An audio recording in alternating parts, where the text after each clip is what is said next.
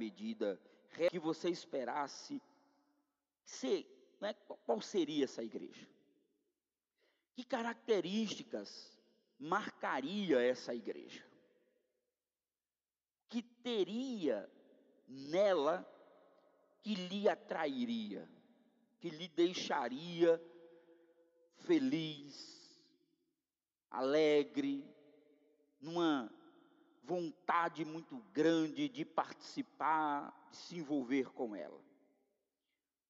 Então, o quarto capítulo dessa carta de Paulo aos Efésios, ela vai introduzir aquilo que chamamos de parte prática.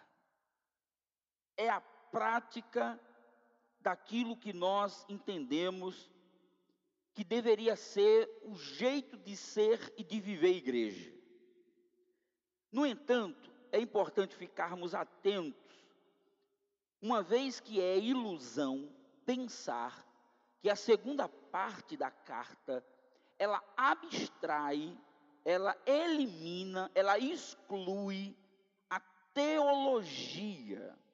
Então, deixa eu explicar isso para que você entenda como como as coisas elas funcionam. Nós somos evangélicos, somos cristãos evangélicos. Frequentamos uma igreja evangélica, temos esse livro como sendo a nossa regra, vamos assim dizer. Eu não gosto muito dessa ideia né, nossa única regra de fé e prática, mas assim se convenciona entre nós, especialmente entre os batistas, que nós temos aqui tudo que nós precisamos para a nossa vida. No entanto, esse livro, ele não é apenas um livro que conta histórias antigas. Esse livro é um livro que é preservado ao longo da história, inspirado por Deus, na sua autoria e chega até nós com o propósito de nos revelar o propósito de Deus ao longo da história, que ele desejava. Adão, criação, casal, Eva, queda, Deus restabelecendo um propósito e um plano de restauração, se envolvendo com os problemas da humanidade, promovendo alianças, promessas, que um dia ele iria restaurar e nós voltaríamos a ter todo aquele toda aquela alegria da presença do Senhor que havia lá no Éden. Então a Bíblia, ela vai nos contando essas histórias, mas ao mesmo tempo em que ela nos conta essas histórias, nós temos dentro dessas palavras, né, no, no profundo dessas palavras, essa teologia, que é aquilo que está para além da história. É o Deus eterno, o Deus criador de todas as coisas, o Deus redentor, o Deus que, construiu, que, que criou tudo, o Deus que trouxe, que enviou Jesus para estar entre nós, morrer numa cruz, ressuscitar ao terceiro dia. Então, todos esses ensinamentos é o que nós temos por teologia. Por exemplo, nós vamos participar da ceia do Senhor hoje. A ceia do Senhor, ela está dentro desse campo teológico porque ela nos inspira a pensar a presença de Jesus entre nós. Isso é teologia. Teologia é tudo aquilo que podemos pensar a respeito de Deus, trazendo esse Deus para a nossa vida e para o nosso cotidiano.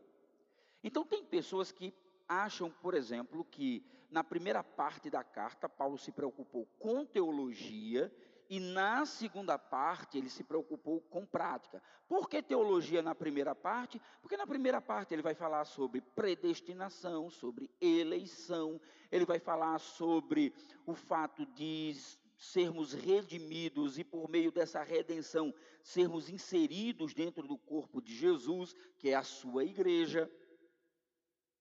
Então, esses termos que não são e que não fazem parte do nosso cotidiano e das nossas conversas mais comuns, estaria dentro do campo teológico, mas cada um cumprir o seu papel dentro do serviço da igreja, por meio dos dons, a unidade da igreja, por meio do vínculo do Espírito, promovendo a paz, ah, isso aí estaria dentro da prática. Só que é importante nós lembrarmos que essa prática, ela não exclui, ela não elimina essa teologia, portanto, essa perspectiva de pertencimento ao corpo de Jesus. Pelo contrário, é como se depois de nos lembrar de todos os conceitos que definem nossa identidade e aponta o propósito de Deus, agora essa teologia, esse ser escolhido, esse fazer parte da família de Deus, atinge o chão da igreja a vivência objetiva do corpo de Cristo. Isso quer dizer, o que somos na real.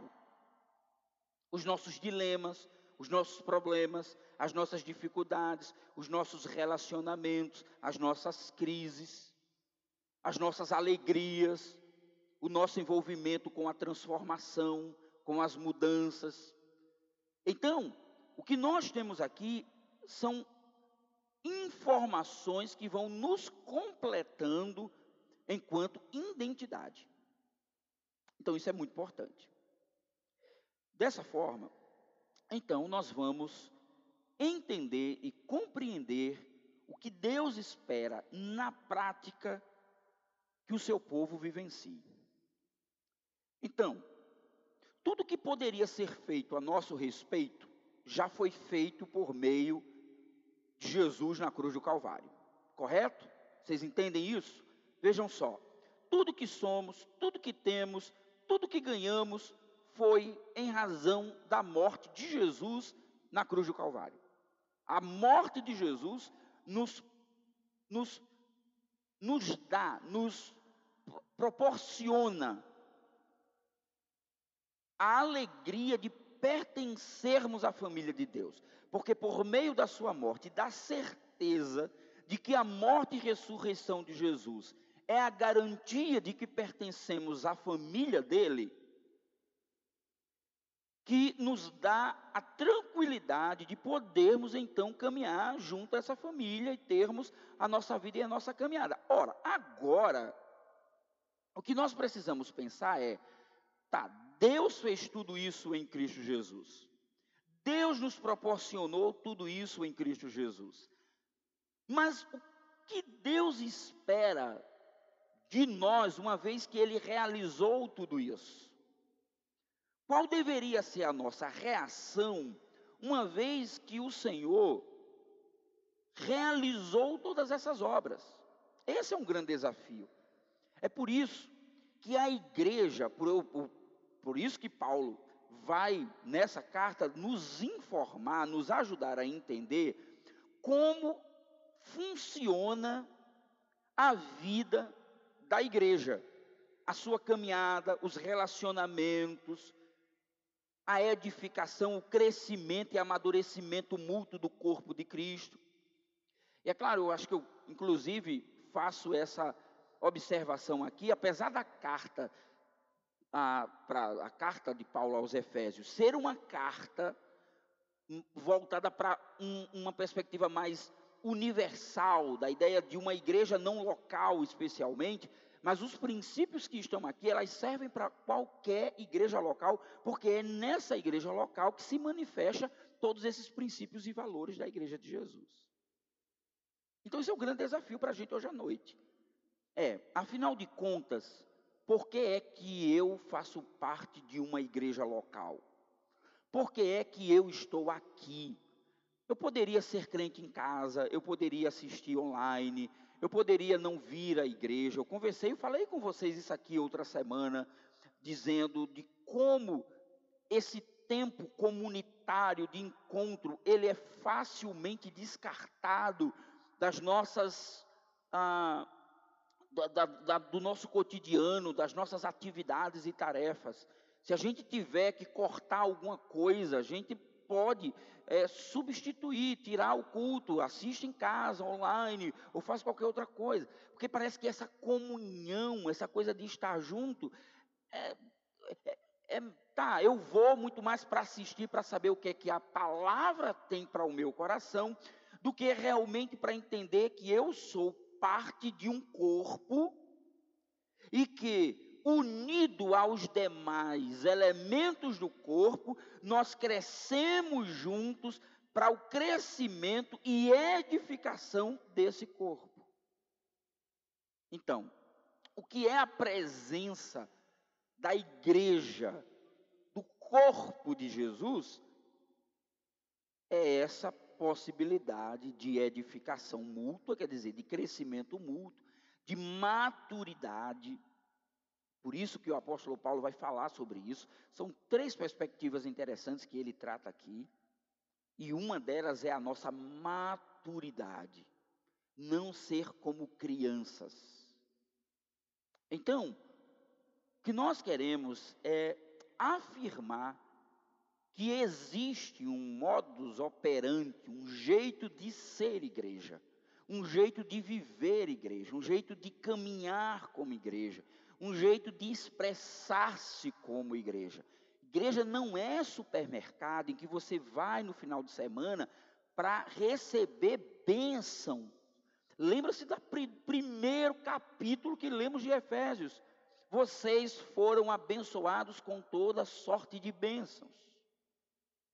Estar na igreja é entender que eu faço parte de um corpo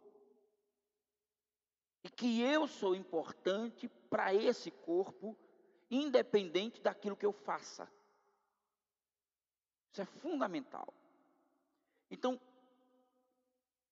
no primeiro ponto, Paulo vai abordar aqui, o que ele vai tratar é o fato de que a unidade requer de nós o fim do egocentrismo.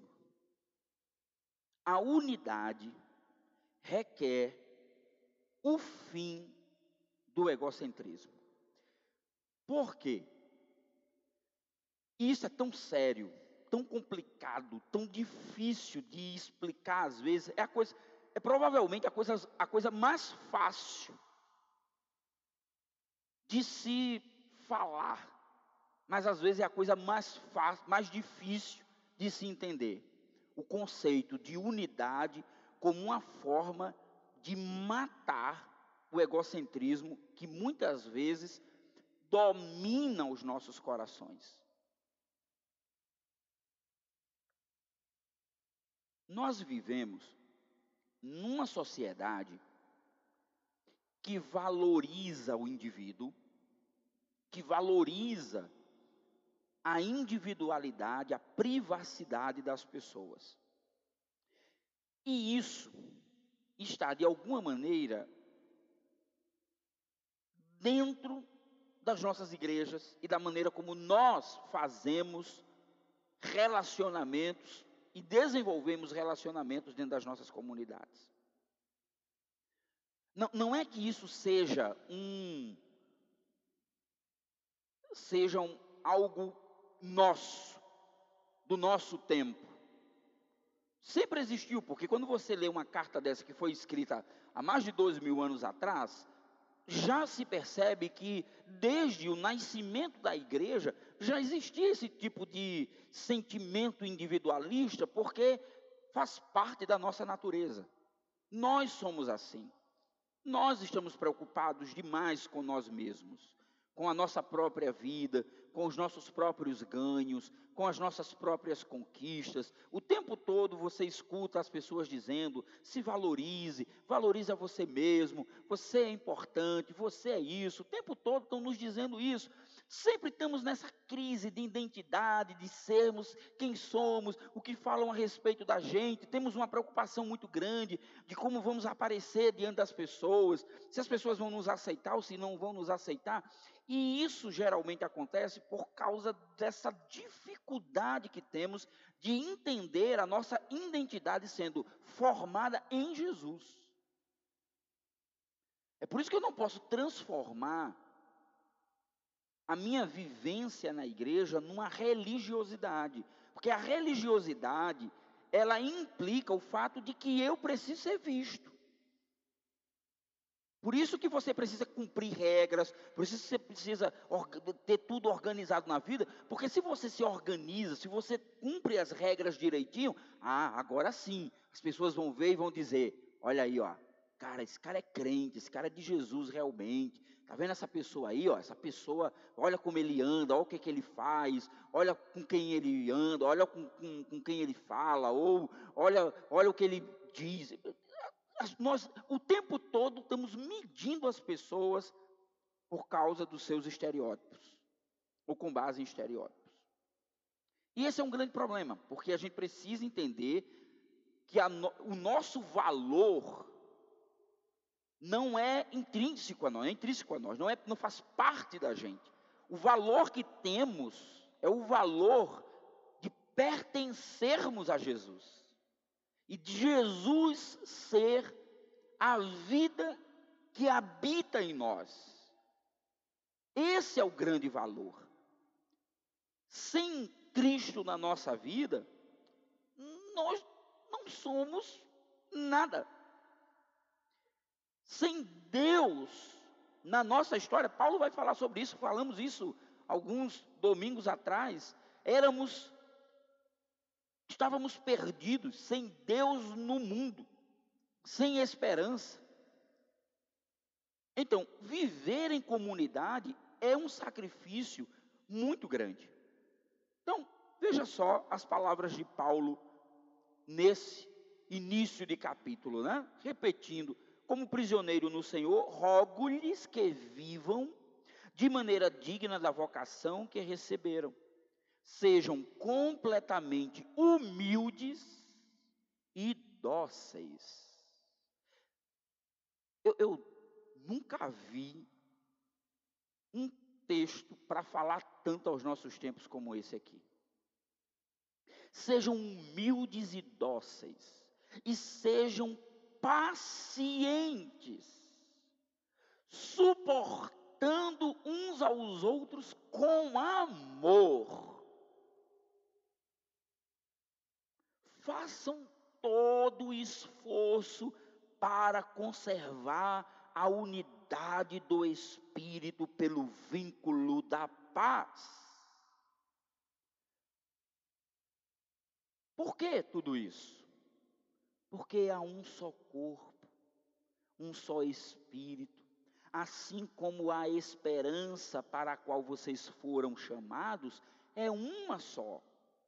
Há um só Senhor, uma só fé, um só batismo e um só Deus e Pai de todos. Agora preste atenção, que é sobre todos, por meio de todos e em todos. Então, em primeiro lugar, é, é, tem texto que a gente só faz comentário porque para não deixar o vácuo. Porque se você lê isso aqui, a gente não precisa nem de comentário. É só praticar. É ou não é? É só praticar. A gente vai explicar Paulo como prisioneiro, onde é que ele estava, faz aquela abordagem, né? Ah, Paulo estava preso, por isso que ele escreveu essa carta, está vendo? Que ele mais uma vez repete que é prisioneiro. Talvez a gente explique que vivam, a ideia de andar, mas, mas preste atenção, está tudo aqui. Não precisa mais de informação. Mas eu sei que como a gente tem muita dificuldade às vezes de fixar isso na mente, e trazer da mente para o coração, porque eu sei que muitos de nós sabe, já sabem disso aqui.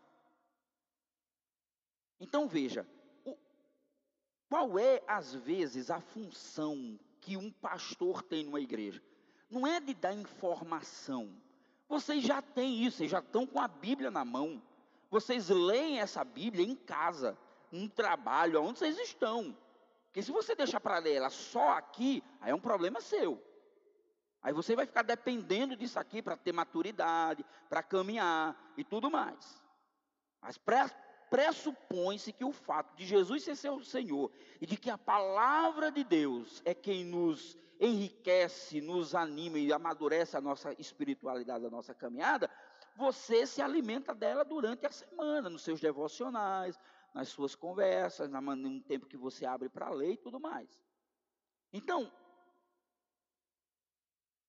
se você lê a Bíblia com profundo desejo de conhecimento de Deus, eu tenho certeza absoluta que você não vai passar batido quando você lê um texto como esse e você simplesmente vai viver de maneira intensa esse evangelho sem precisar que ninguém esteja lhe dizendo isso.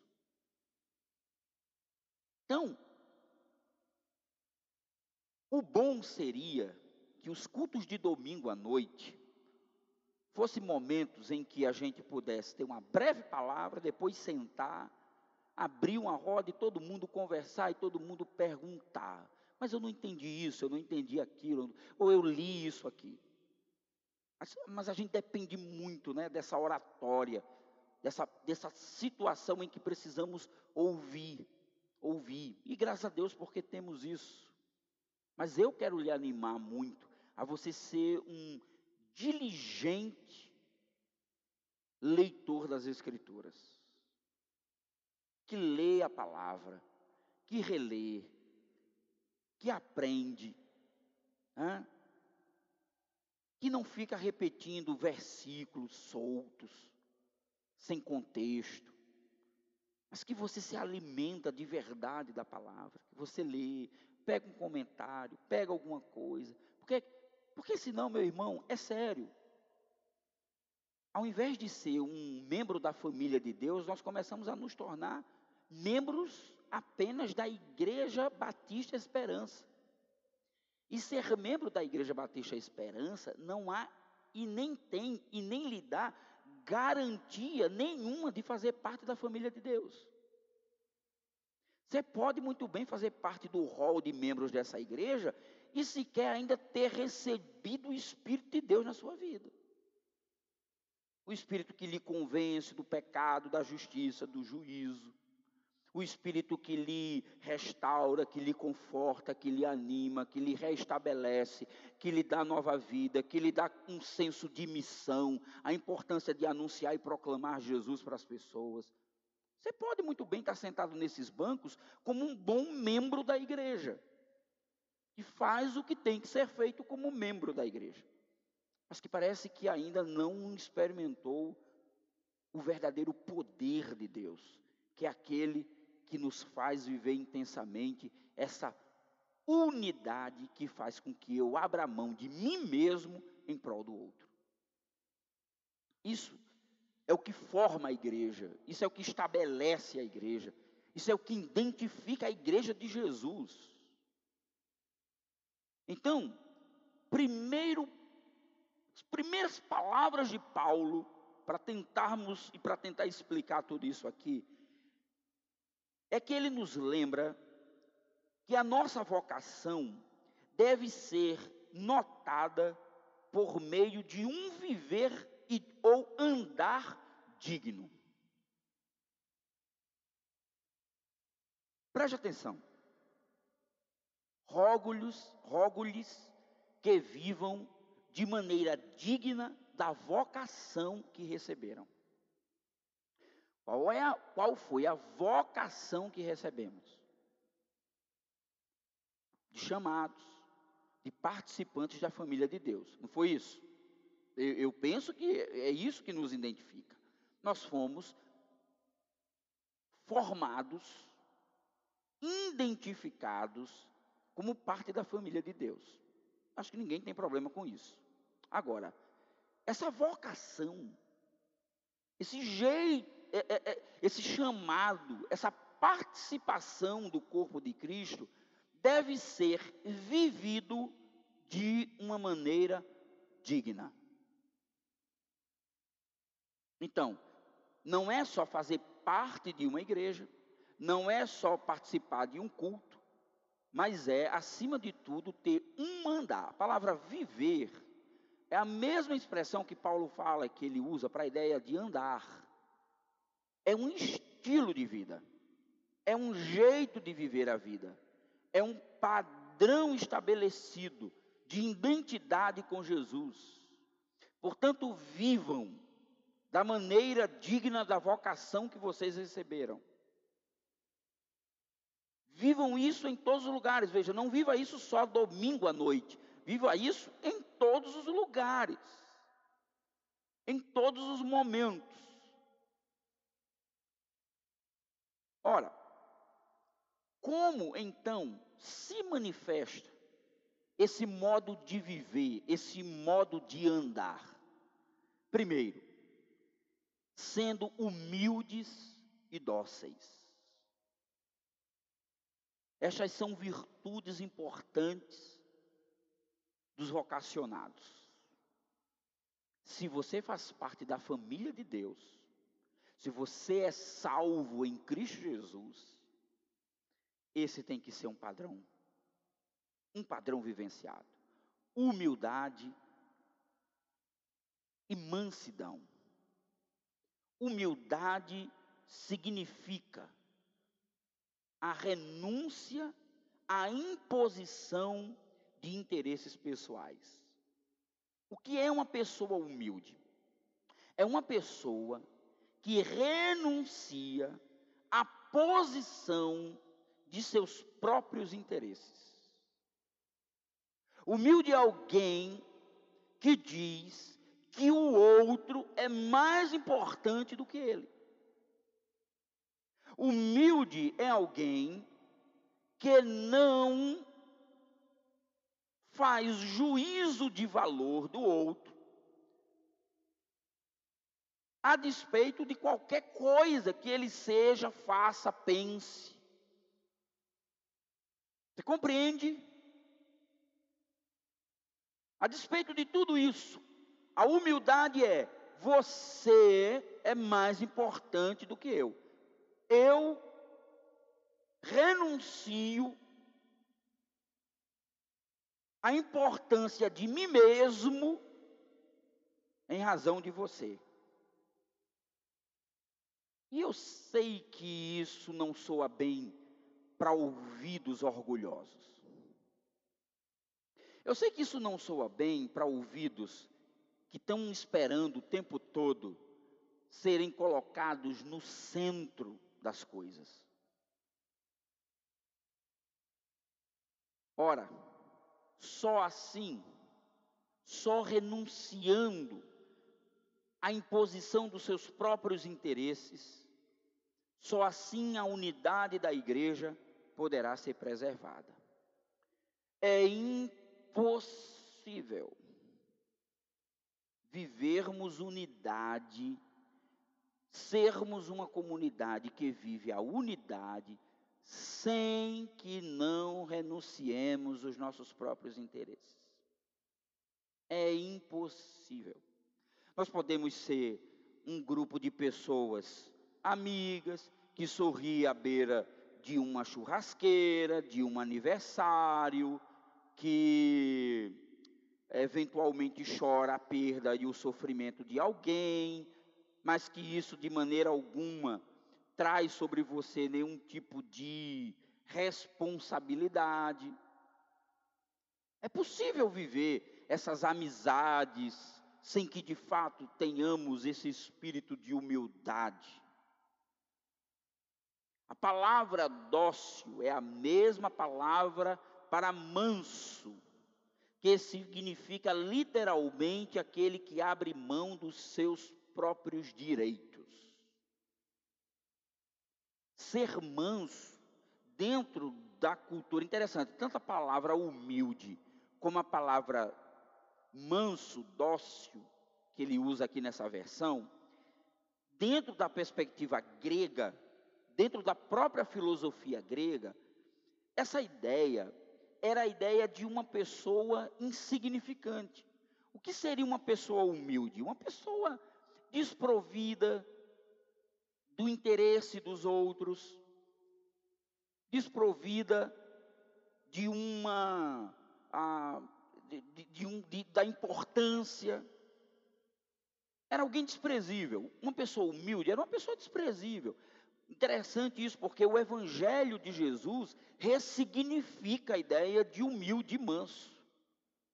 Porque ao invés de ser uma pessoa desinteressante, se torna alguém que faz parte da família de Deus, porque a, a, lógica do cristianismo, da fé, ele é exatamente contrário da lógica do mundo. Porque enquanto a lógica do mundo é exalte os que são capazes, exalte os que conquistam, os que têm bom desempenho, no Evangelho é os últimos serão os primeiros. No Evangelho, o mais insignificante é o mais importante. Você percebe como é interessante isso?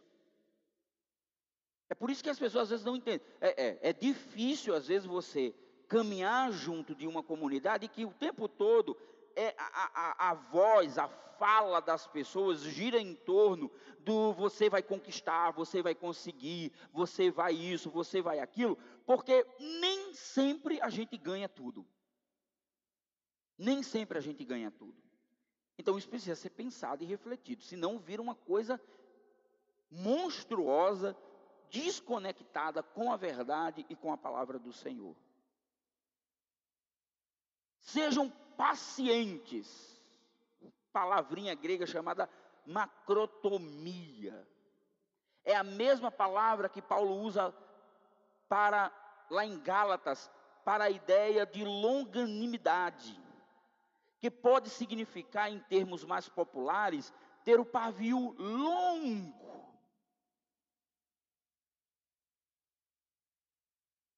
Ser possuído, tomado pelo Espírito de Deus, significa que você foi transformado em uma pessoa humilde, mansa e paciente. Pavio longo. Você conhece o pavio curto? Pavio curto, ele quer tudo na hora, ele se embrabece com tudo, ele xinga tudo, ele reclama de tudo. O, o, o, o indivíduo de temperamento, de pavio curto, ele está o tempo todo estressado, ele está o tempo todo, ele é rebelde em tudo, ele é uma pessoa descontrolada. Aí a Bíblia vai e diz assim: ora, vivam de acordo com a vocação de vocês do chamado de vocês. Que significa humildade, mansidão, paciência, pavio longo. Por que você não consegue ter paciência? É característica do povo de Deus ser paciente. Sabe por quê? Porque essa foi a característica que marcou a igreja do primeiro século, que era perseguida. A igreja perseguida pelo império precisava ser paciente, precisava esperar, precisava lidar com os problemas, com as lutas, com as dificuldades. Aliás, as opiniões distintas dentro do próprio corpo de Jesus, dentro da própria igreja, precisavam e exigiam paciência. Porque talvez dentro das igrejas existiam aqueles mais revolucionários. Precisamos enfrentar o governo, o Império Romano. Talvez outros dissessem: não, precisamos viver uma relação mais pacifista. Aquela de Jesus, manso, né, a ideia, a, a, o conceito de mansidão é o conceito de abrir mão dos seus próprios direitos. A gente falou isso aqui agora, né? Então, quer dizer, o que é uma pessoa mansa? Uma pessoa mansa é aquela que ela pode ter razão, mas ela abre mão disso pelo bem e pela paz. E eu sei que essa característica nossa, que é do velho homem, de querer ter a razão sempre, de querer fechar tudo, eu sei que essa coisa que nos domina é muito difícil de ser tratada, de ser trabalhada. Porque nós somos essas pessoas que o tempo todo quer ter a razão. Só que a Bíblia diz: tem horas que você precisa abrir mão dos seus próprios direitos para promover a paz. A paz. Aí ele diz: suportando uns aos outros, com amor. Esta expressão, ela é muito interessante. Ela pode significar e pode dar a ideia de sustentar o irmão. O que é uma pessoa? O que é uma pessoa que suporta o outro? É alguém que está disposto a sustentar o seu irmão no sentido de ajudá-lo em suas debilidades. Por isso que ele complementa dizendo: só é possível suportar o outro, sustentar o outro com amor, que é o amor de Cristo, que é o amor que nos constrange. Então, o que, é que significa literalmente na prática, na prática, o que é que significa viver esse evangelho? Significa ter humildade, mansidão, paciência, suportar uns aos outros. Ponha isso aí, escreva isso na sua lista. Você quer uma lista de virtudes? Eu poderia dar uma lista de virtudes de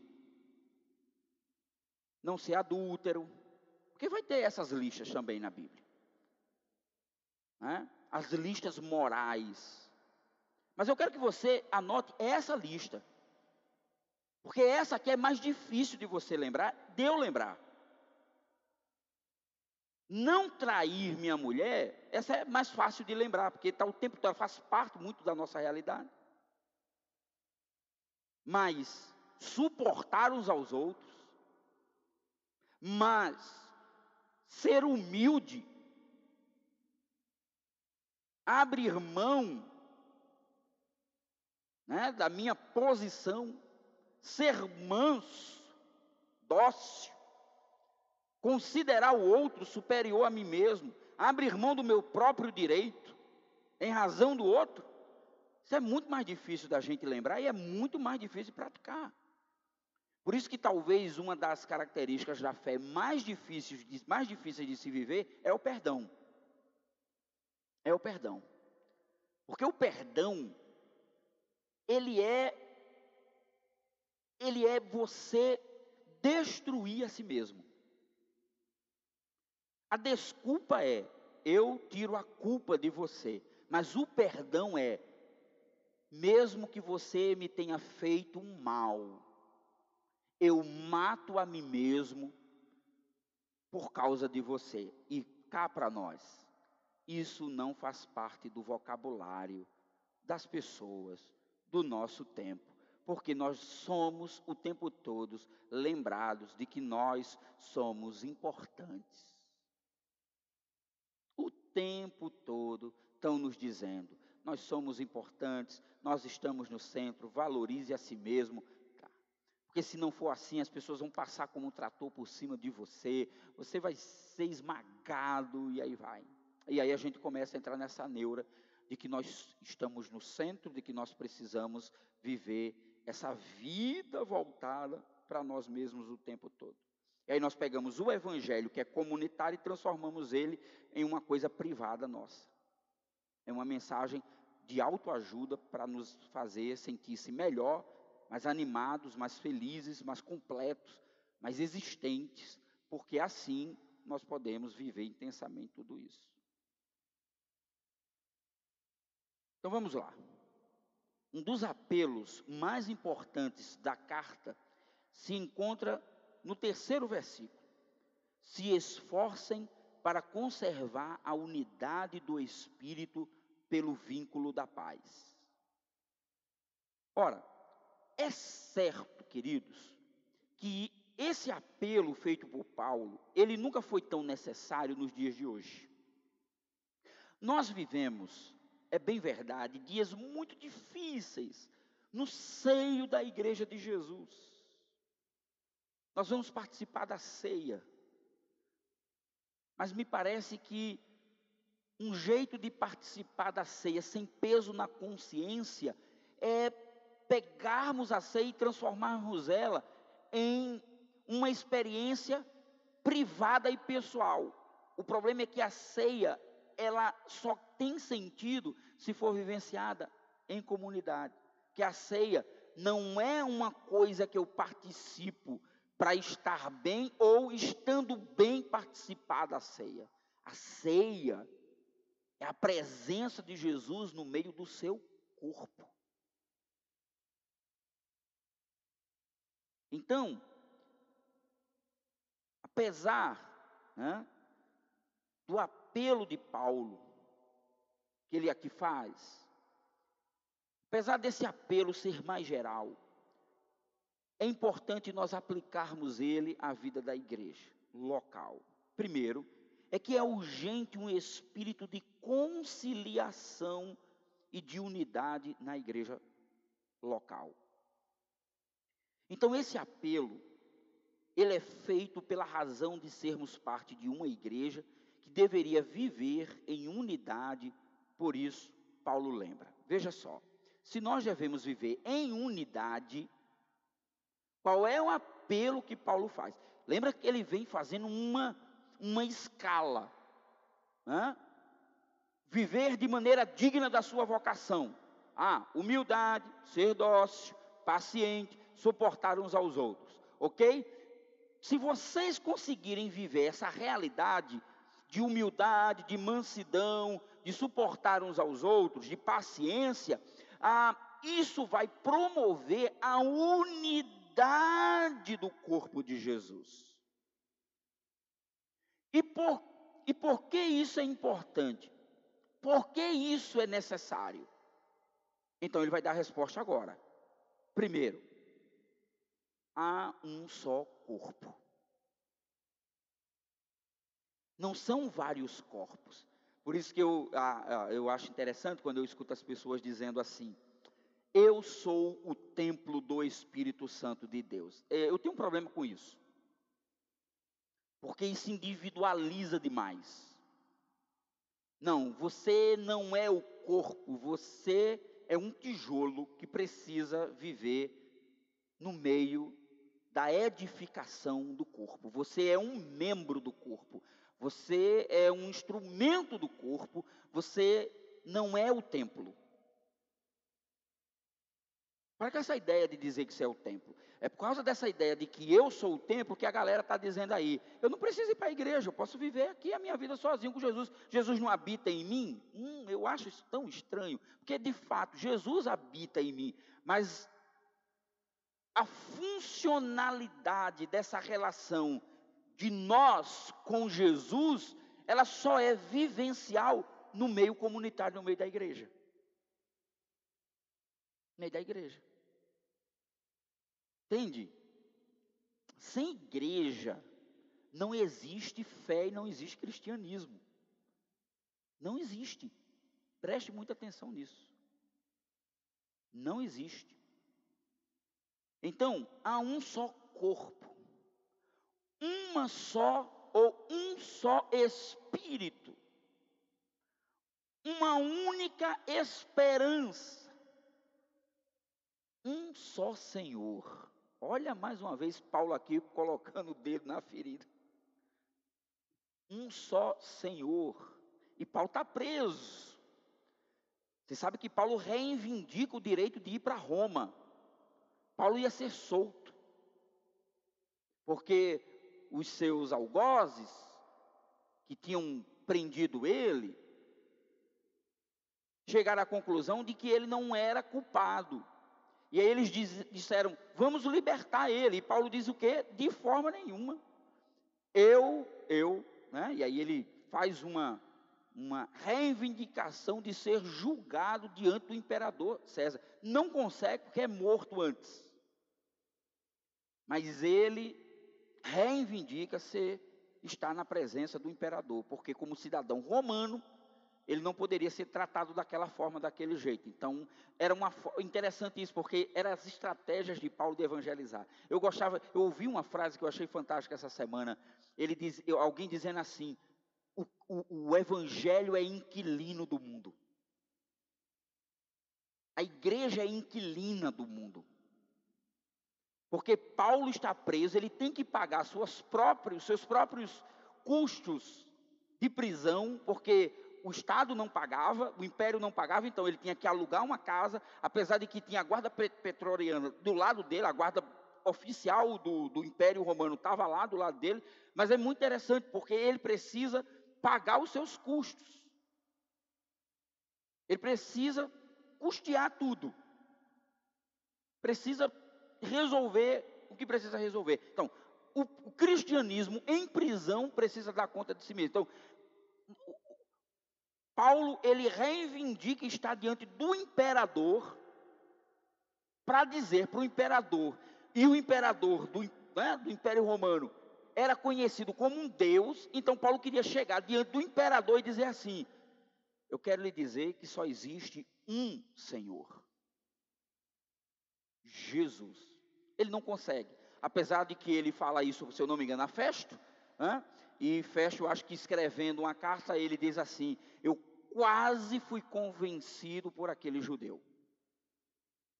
Quase fui convencido pela pregação dele. Você começa a entender como está tudo aí misturado, está tudo caminhando junto, né? Todas essas perspectivas. Um só batismo, porque dá a ideia de comunidade, de estarmos juntos. Um só Deus e Pai. E aí, veja, olha o que ele afirma: Deus e Pai que é sobre todos, por meio de todos e em todos. Um Deus que é completo, mas que nos completa, que está sobre nós.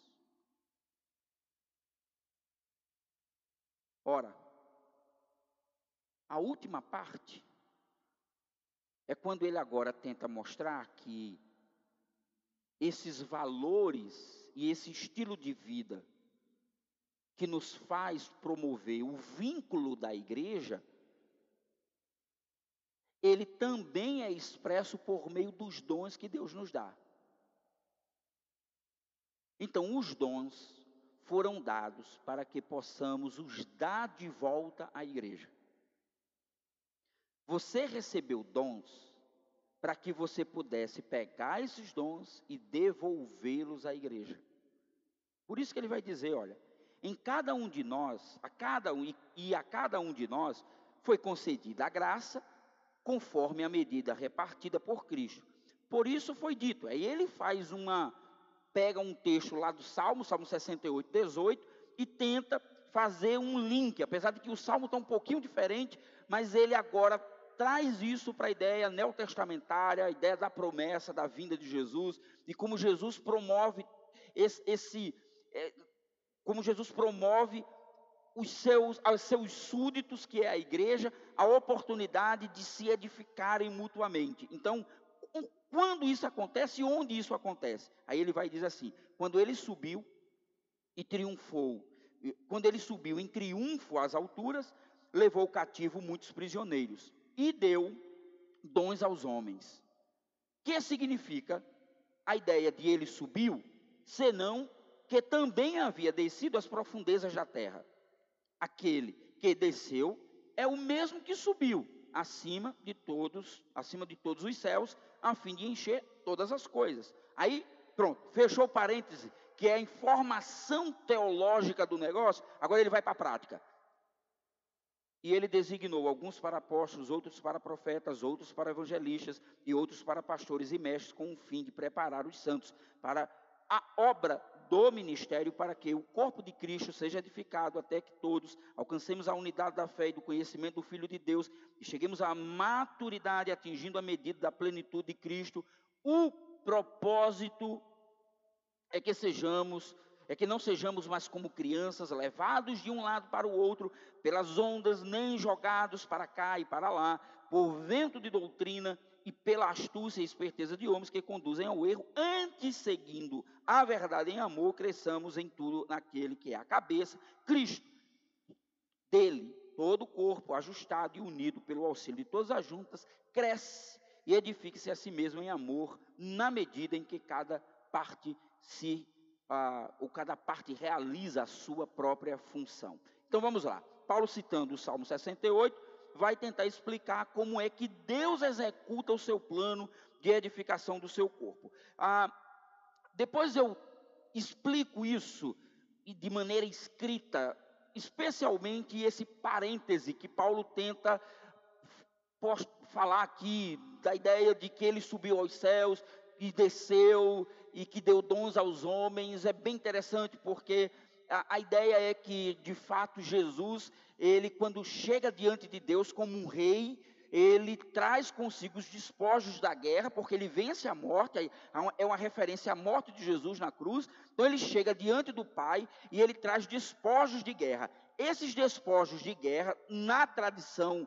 dos impérios e das conquistas antigas, ele pegava esses despojos e devolvia aos soldados, aos conquistadores. Então, o que ele está dizendo é que Deus pegou esses despojos e deu como dons à igreja. A igreja recebe esses dons. Essa é a ideia. Eu posso explicar isso de outra forma e depois eu posto para vocês aí. Mas o que é, que é importante aqui nós lembrarmos? Que, primeiro, a ideia, ah, ah, eu, eu, penso que ah, um primeiro passo que nós precisamos dar aqui é que foi concedendo dons aos homens como resultado dos despojos da guerra vencida contra a morte. Então, o Senhor nos dá dons, nos dá dons.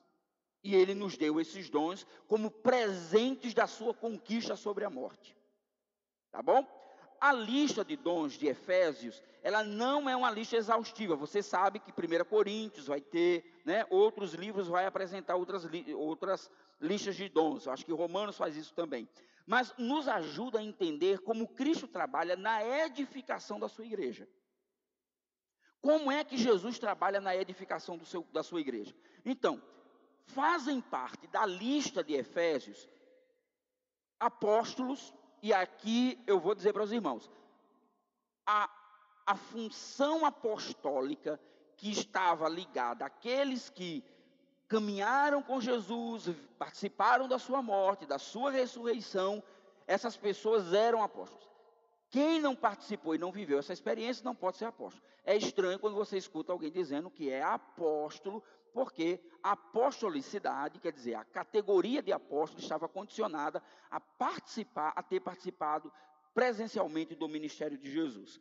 Profetas como uma figura que explica a Bíblia e não que adivinha o futuro, tá bom? A ideia profética do Novo Testamento são aqueles, e esses profetas não é uma referência aos profetas do Antigo, mas uma referência aos profetas do Novo Testamento, a ideia de que eles são aqueles que expõem a palavra do Senhor, evangelistas, que são aqueles que proclamam e anunciam a palavra do Senhor. Existem grupos que transformaram isso em algum tipo de função oficial, mas a ideia aqui é de que existem aquelas pessoas que têm o dom recebido de Deus de proclamarem o evangelho.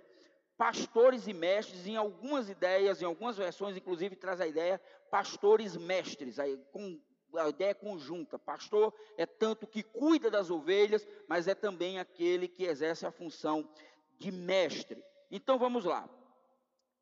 O certo é que agora, a, ou qual seria a finalidade desses serviços na dinâmica da igreja? Para que serve esses dons? Para que essas pessoas existem? E aí vamos lá. Primeiro, para os santos, para que os santos possam a desenvolver a obra do ministério. Então, todos nós desenvolvemos a obra do ministério. Segundo, assim o corpo de Cristo é edificado. Quem é que edifica a igreja? A igreja. Por que Deus lhe deu dons? Para que você fizesse parte desse corpo que edifica a igreja para que todos alcancemos a unidade da fé e do conhecimento do Filho de Deus. Para que cheguemos à maturidade, atingindo a medida da plenitude de Cristo. E qual é esta finalidade? Também qual é o propósito de tudo isso? Que não sejamos mais como crianças levados de um lado para o outro pelas ondas, nem jogados de um lado para o outro com qualquer vento de doutrina. Imagine você no meio de um mar aberto. Já aconteceu comigo. Um dia eu fui pescar em alto mar, duas horas de praia dentro, resolvi pular na, dentro do mar. Quando eu olhei aquela imensidão de água, onda para tudo que é lado, o barco ficando distante, eu dizendo: vou me afogar, vou morrer aqui. Então, o que, é que ele está dizendo? Quando nós vivemos a deriva na fé, nós somos como essas pessoas, meio que jogados dentro do mar, no meio do mar, levados por toda sorte de onda e soprado por todo o vento de doutrina.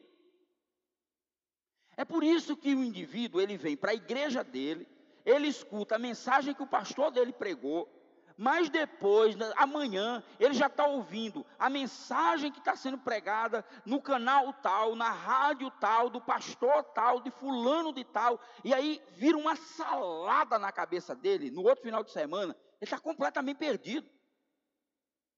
Ele não sabe para onde vai mais. Porque está ouvindo um monte de coisa, é, é, é evento para cá, é evento para lá, só para cá, só para lá, e ele não consegue entender. Por isso que a importância da igreja local, por isso saber onde você está. Não dá para ficar em todo lugar, não dá para participar de todos os lugares, porque eu preciso saber para onde eu estou caminhando, para onde eu estou indo. Senão é isso. É, é, é terrível, porque né, eu, eu às vezes fico pensando comigo mesmo. É um trabalho, um exercício muito grande você estudar a palavra, preparar o sermão, né, e de repente chega no final de semana, a pessoa está aqui, aí no outro final da semana, aí no outro dia o cara vai você conversando com a pessoa, ela diz uma coisa que, mas eu, eu nunca falei isso. Eu estou falando o contrário disso o tempo todo. E por que, que ele está dizendo isso? Mas é porque fulano de tal na televisão falou, porque esse crano falou isso. Ora, pelo contrário, devemos seguir a verdade em amor, assim cresçamos naquele que é a cabeça. Cristo é a cabeça. E finalmente, conclui Paulo, tudo isso acontece para que o corpo de Cristo seja ele mesmo responsável pelo seu próprio crescimento e edificação. Quem edifica a igreja? A própria igreja, por meio dos dons recebidos da parte de Jesus. Se cada parte faz a sua tarefa, o corpo se desenvolve para o bem. Se cada um de nós fizermos o que tivermos que fazer por meio dos dons que recebermos, o corpo cresce em edificação plena. E aí, queridos, eu poderia concluir dizendo e fazendo as seguintes perguntas. Enquanto igreja, o que temos feito para preservar a unidade do corpo de Cristo? Quais esforços temos realizado para que de fato possamos crescer? Temos sido humildes, dóceis, pacientes.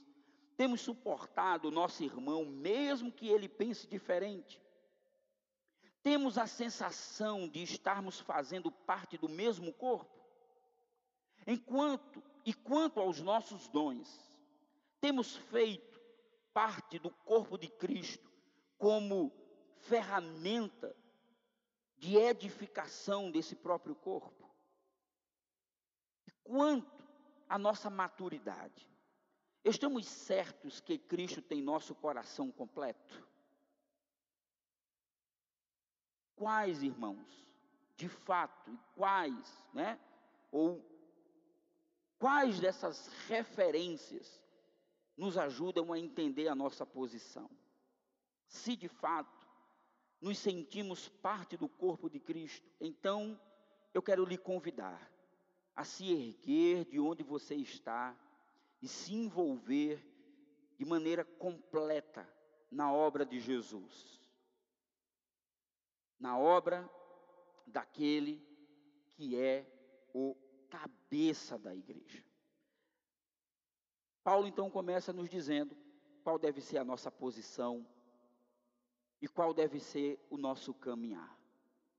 A maneira de viver o evangelho é utilizando os dons que Deus nos deu para edificação, crescimento, amadurecimento do corpo de Cristo.